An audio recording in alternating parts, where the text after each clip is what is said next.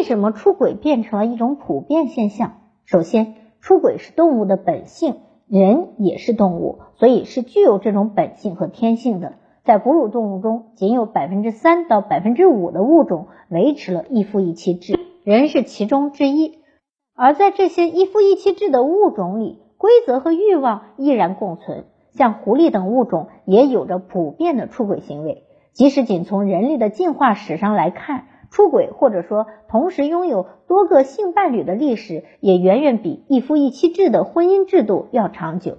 第二，在互联网时代，我们出轨的渠道和机会越来越多，出轨的定义也在不断的扩大。比如，我们过去常常将出轨分为精神出轨和肉体出轨，那么在互联网时代，给陌生人发色情短信，在约会软件上玩暧昧。或者是在游戏中组成恋人，给某个主播刷礼物，都有可能被定义为出轨。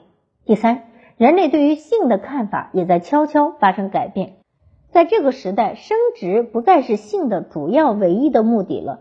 人们对于性愉悦的要求增加，更多的人认为自己在性这件事上拥有快乐的权利。在一夫一妻制的约束下，我们经历了这样一个过程。在这个制度建立之初，我们是先结婚，在初尝禁果后，变成了先结婚，然后停止和其他人发生关系。现在亲密关系的种类开始变得越来越多。尽管世界上大多数地方仍然实行一对一的婚姻制度，但是开放式的关系、开放式的婚姻等等非排他性的关系也开始出现了。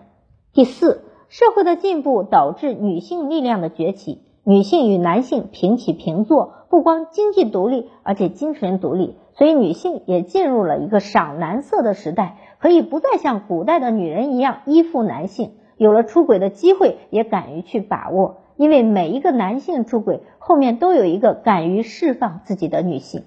好，我是心理咨询师张霞，关注我，帮你解决更多情感困惑。